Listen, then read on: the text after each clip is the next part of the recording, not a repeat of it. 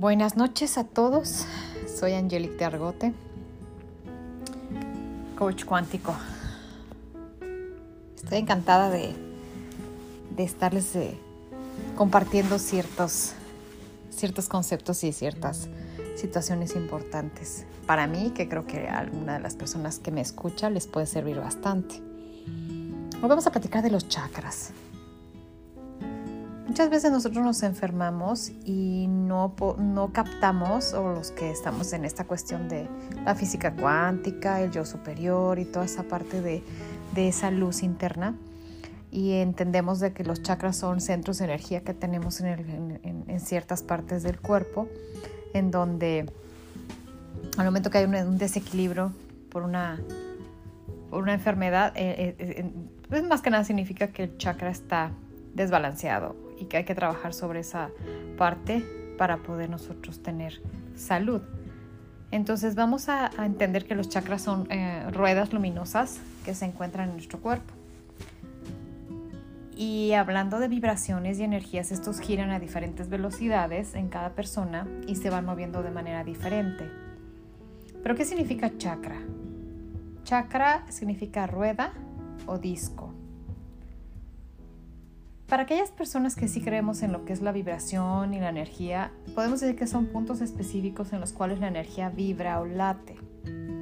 Si tienes energía atorada en alguno de estos chakras, tu cuerpo reacciona generando una enfermedad. Es un aviso de que algo estás haciendo mal energéticamente. Entonces, por eso eh, ese término de alinear los chakras. ¿Pero te has preguntado alguna vez si vibras alto o bajo?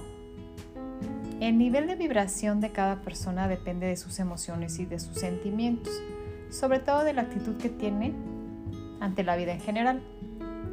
Por lo tanto, cuando vibras alto, es cuando estás en un estado de calma, de bienestar, y cuando tienes salud y tomas la vida como un regalo, como un algo maravilloso que Dios nos da. En cambio, cuando estás vibrando muy bajo, cuando todo te molesta, también cuando piensas que las enfermedades son castigo, estás deprimido, enojado, estás, estás peleado con la vida. Las enfermedades para las personas que creen en, en energía solo son avisos para que puedas trabajar algo en tu vida. Por darles un ejemplo, si te enfermas mucho el estómago, significa que estás guardando tus emociones o, tus, o tu coraje, tu ira. Hacerlo te estresa y te enferma al grado de crear colitis, diarrea y un montón de malestares y alteraciones. Esta es una breve guía de las enfermedades que pueden generar, generar si algún chakra está como desequilibrado, ¿no? Vamos a ver.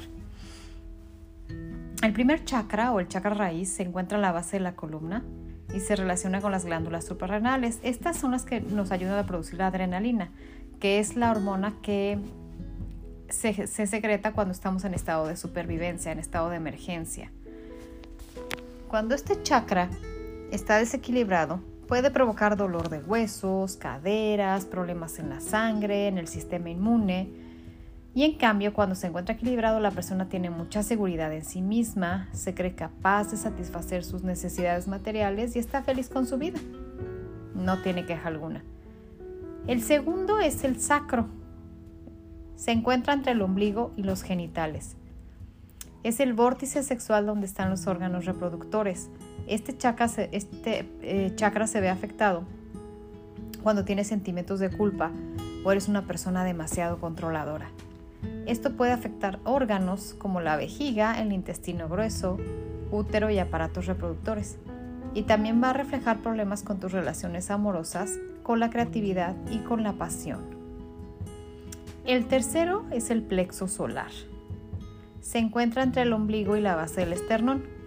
Cuando se desequilibra produce daños en el páncreas, vesícula biliar, estómago, intestino delgado y la parte media de la columna. Este está muy relacionado con tu vida emocional. Reacciona ante la rabia, el miedo, la adicción, el trabajo, el ego, la inseguridad y el miedo a la soledad. El cuarto es el del corazón. Además del corazón, pues también va a regir a los pulmones, a los vasos sanguíneos, a las costillas, al pecho, al diafragma y a la parte superior del esófago. De hecho, este puede desequilibrarse cuando las personas son demasiado posesivas, no se sienten dignas de recibir amor o están enojadas con sus propias emociones. No se permiten sentir esas emociones. Además de crear eh, afecciones en los órganos que rige, el dolor, congestión y aires en el pecho son de los más comunes. El quinto es el laringio. Este es regido por la tiroides y paratiroides. La boca, oídos, garganta y las vértebras cervicales están reguladas por este, por este vórtice. Finalmente, el bloqueo de este chakra puede generarse por la falta de comunicación, que no te expreses o que hables de más, o sea, ambos extremos, tanto el que uno hable demasiado como el que se calle todo. El equilibrio solo logrará cuando tomes control de tu propia voz y sepas en qué momento hablar, cuándo no y cuándo expresar realmente lo que sientes.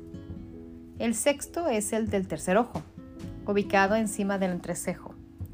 Rige la glándula pineal y ojos y cerebro. Su desequilibrio se da cuando no existe el espacio para el silencio en tu mente. Ay, la mente como da vueltas y vueltas y vueltas, ¿no? Cuando eres sumamente autoritario y te sientes el centro del mundo. Se regresará el equilibrio cuando aprendas que eres parte de un todo, cuando dejes fluir los problemas y sueltes aquellos que traes cargando, que además a lo mejor ni son tuyos. El séptimo es el de la corona.